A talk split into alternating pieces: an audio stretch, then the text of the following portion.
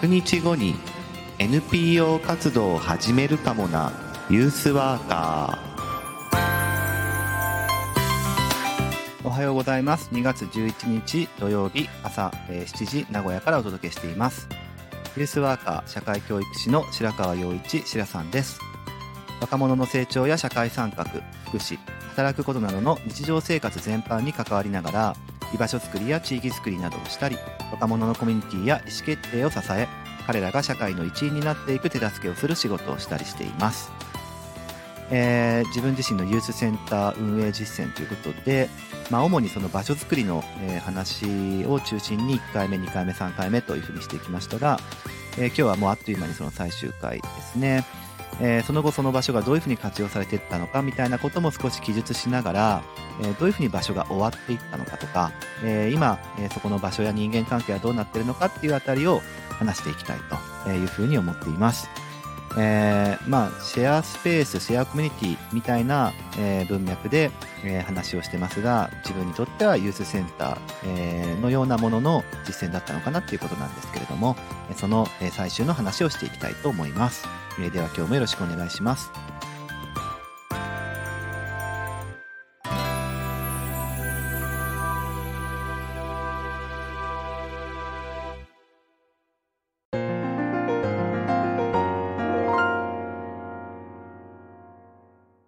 えー、シェアスペースうずみん、えー、が、まあ、床作り、えー、などを通してワークショップをしていって、まあ、いろいろな、えー、人のとの関係とかいろんな、えー、企画がそこで立ち上がったりとかしてたんですけどあの僕自身はですねえー、っと住みながら作ってたんですね実は。完成してから住むんじゃなくてそれこそ床作りをしてる最中もあのその場所にもともとあった、えー、もう本当にみすぼらしいというとあれなんだけども、えー、個室で、えー、本当物置みたいなところで住んでたんですけどえー、あとは、あの一番最初に声かけた、えー、女の子はですね、えー、やっぱり私は完成してから住みたいわみたいな話になったので、えー、時々通ってくる人になったりとか、えー、建築系の学生の子は最初は住んでなかったんだけど、えー、途中で一緒に住み始めたりとか、住み方もいろいろ実はあって、だからそういう点では本当に普通のシェアハウスではないですよね。え、それぞれに個室があって、え、しっかりこうインフラも整っていて、え、暮らしに必要なものがあって、えー、まあ、生活をしてるんじゃなくて、あの、住みながら自分の暮らしを整えていくみたいな。だからワークショップ中なんか僕、粉塵舞う中で寝てたりとかしましたからね。えー、蛍光灯が取り去られて工事現場的な、あの、なんか電熱球、電熱球の、あの、工事現場のライトっていうものが光る中で寝てたりとか、そういうことをしてたりとか。で、僕その中で、あれでしたよ、あの、当時は学校の先生もしましたから、そこから出勤をするみたいなね、そんなこともしてたんだけれども、まあ、あの、変わった住み方をしてたりとか、あとはね、そこの家、えー、まあ、要はシェアスペースで、事務所スペースだったもので、あの、普通の家の機能が、まあ、もともとないっていうこともあったんですけど、まあ、シャワールームとかね、そういうものも作りたいねって話をして、えー、トイレがめちゃくちゃでかかったので、そこを、まあ、シャワールームにするためにタイルを貼る、えー、白い陶器をガッシャンって割ってですね、えー、それをこう、モルタルでこう、えペタペタ壁にくっつけて貼って、シャワールームを作るっていう構想もあったんですけど、えなかなかそれ時間かかってトン出したりとか、えクラウドファウンディング使って、その、なんか暖、房機というか、そういうものとかを買おうとか、いろんなこともしたりとかしてたんですけど、あとはなんか家具とかね、そういうものは基本買わないでみんなからもらうとか、えここにテレビが来たらいいなというふうに思ってテレビ予定地みたいな壁紙ボンって貼っといて、えー、ここはテレビがある予定なんですよ、みたいな 話をしてしてて、実際に、えー、来たり来なかったりとか、え、っと、したりとか、えー、まあ、いろんな活動が立ち上がったり、本当にね、居場所として使ってくれる人たちとか、あの、ここならではで、こう、いろいろね、えー、お話をしたりとか、えっ、ー、と、普通にフラッと寄ってくれる人がいたりとか、えー、本当に面白いことしてみようっていう話をする中で、えそこで一緒にイベントをやったりとか、他のところでやったりとか、え悩み相談してくるような子もいれば、進路相談してくるような子もいたり、え一緒に何か企画したいんですってことで、共、共、なんちゅうかな、共同者というかね、になってったりする人もいたりとか、いろんなこう関係性が築いてって、え面白かったですね。まあ、しかもね、そこの場所、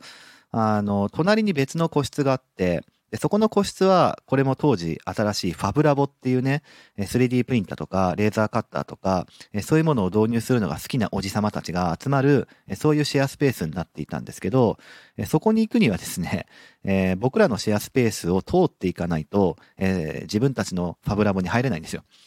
えー、ということは、うちの家はですね、え鍵をかけれなかったんですね。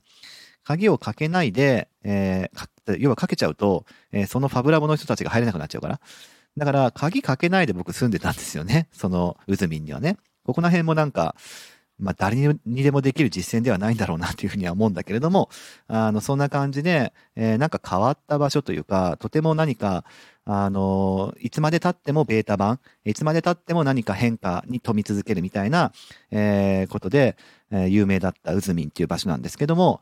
やっぱりですね、それをしていくと、僕自身がですね、まあ、当時大学院生っていう顔も被っていたんですけど、あの、そっち側の実践に忙しくなっちゃって、えー、全然論文が書けない。えー、論文が書きにくいっていう状況になっていて、えー、東日本大震災を契機とした居場所づくり、まあ、特に自分たち、えー、若者っていうものが中心となった若者の、まあ、スペースっていう属性が結構強かったんですが、があったんだけれども、あの、やっぱり休学とかも結構しちゃって、えー、もう休学をしてしまうと、もう退学になっちゃいますよっていうとこまで行っちゃったんですね。だから僕大学院は5年間行ってるんですけど、2年行って、2年休学して、で、最後5年目で終了してるんですけど、あの、本当は4年目で終了できるかなと思ったんですけど、やっぱりギリギリのところで論文書けんくって、で、えー、最終の5泣きの5年目みたいなところでなんとか書いたっていうところなんですけどね。そうすると、やっぱり鍵もかけてない、えー、いつでも出入りできるみたいな状況の中で論文を書き続けると。で、お金もなかったから、えー、そこの場所じゃないカフェとかでやろうとかって言ってもお金がなかったんで、それもできなかったから、やっぱり、うん、ちょっと一人で落ち着ける場所で集中して論文書かなきゃいけないなっていうふうに思ったんで、でえー、あとはなんかその人間関係的な面で、えー、っと、ピークに来てるというかね、えー、いうこともあったので、ちょっとこれは閉じていこうかって話になったんですね。で、閉じるときも、まあ、なんていうかな、いろんな人といろんなことをしながら、えー、ワイワイお祭りのように閉じるっていうことも良かったんだけれども、あの、やっぱり自分たちのその時の状況として、えー、特に僕なんかは早く集中して論文を書かなきゃって。だってそれ、えー、論文書きにというか大学院行きますというふうにして実家には、あの、名古屋に来てるわけだから 合わす顔もないみたいになると困るので、できれば時間をかけずに、えー、閉じていくってプロセスを踏みたかったんですよね。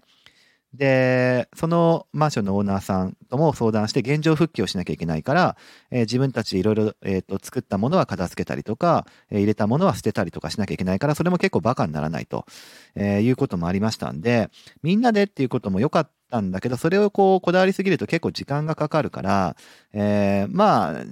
なんか自分たち中心でやろうかみたいなね、え、そういう話になってったわけですね。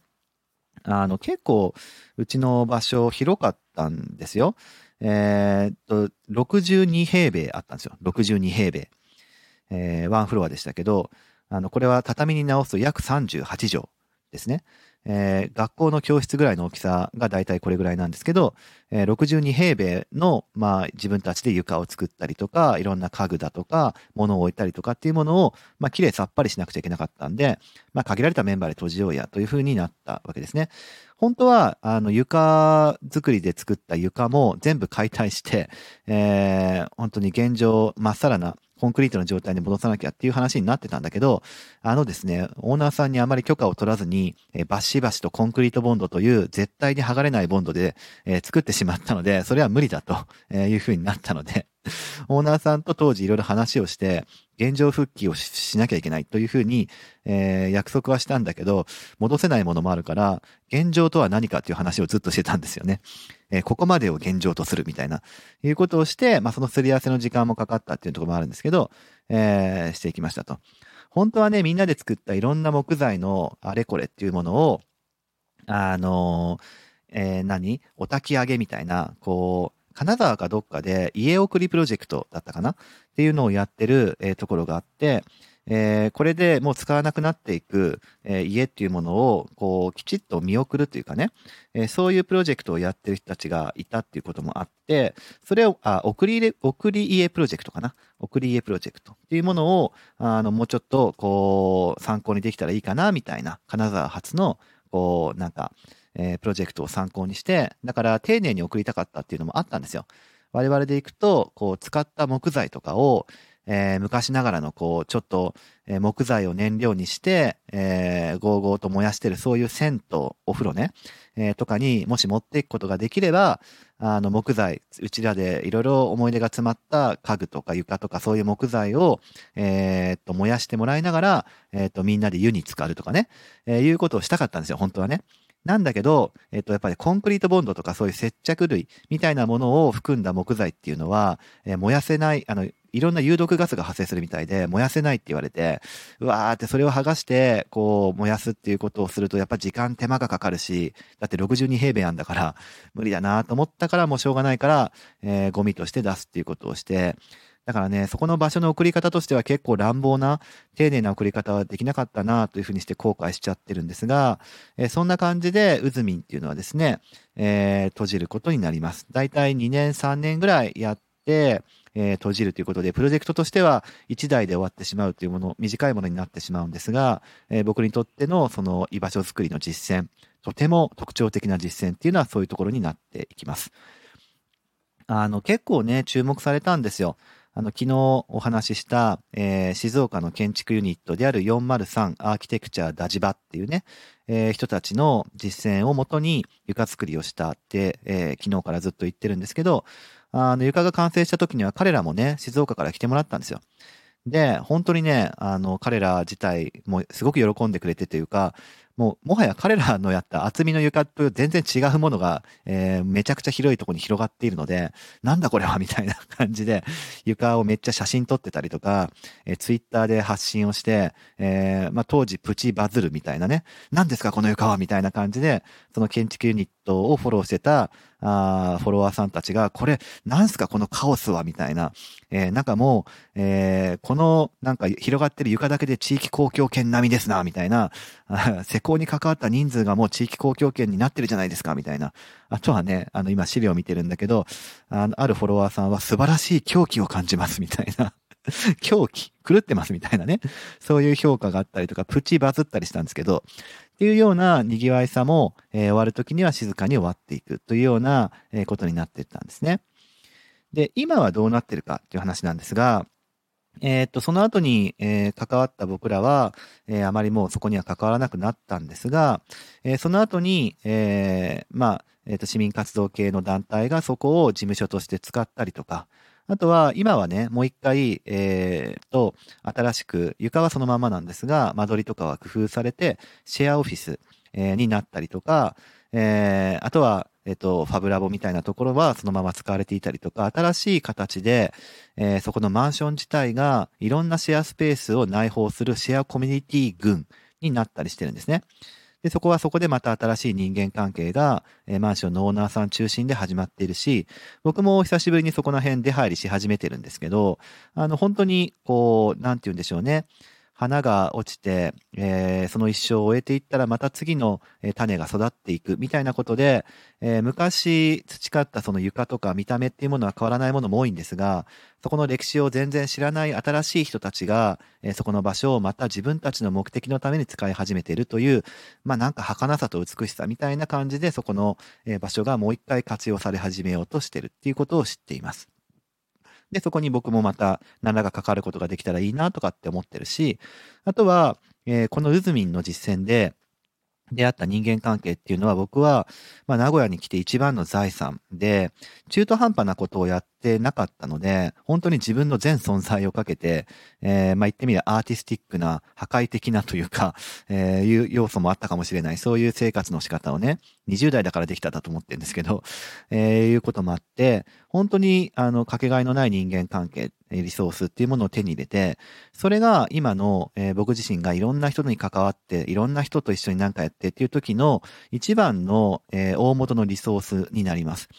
だからそこで出会った人たちとは今でも繋がり続けてるし、そこを中心とした人間関係がさらにまた広がってるっていうとこがあるので、やっぱりね、その500人以上の繋がりは伊達じゃないですよ。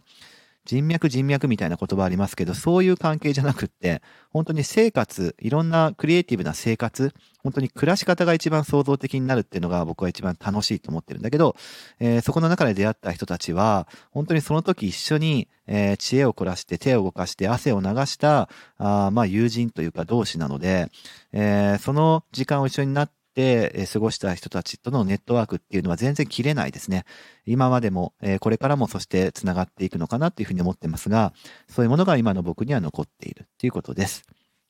はい。えー、4回のシリーズになって、えー、お話ししてきましたが、私の民設民営ユースセンター運営実践ということで、えー、多分ですね、巷で言われているユースセンター、えー、割と公共性が高いイメージがつきまとうので、えー、そういう話、えー、じゃないなと思いながら聞いてくれてたと思うんですが、だいぶアーティスティック、クリエイティビティ、えー、あとはなんか、えー、実験的、前衛的みたいな、あの、そういうスペース作りをですね、僕は10年前に、えー、まあ、10年前っていうか、2010年、11年だから本当13年前とかですよね、にやっていたんだという話になってます。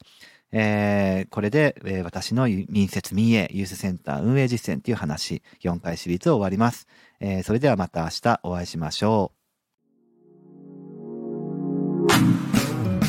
このラジオは、音声配信プラットフォーム、スタンド .fm からお届けしています。Apple Podcast、Spotify、Amazon Music、Google Podcast からもお聞きいただけます。番組へのお便りは、スタンド .fm のレターからお送りください。文章などのコンテンツを配信するメディアプラットフォーム、ノートでも記事を書いています。明日もどうぞ聞いてくださいね。シラさんでした。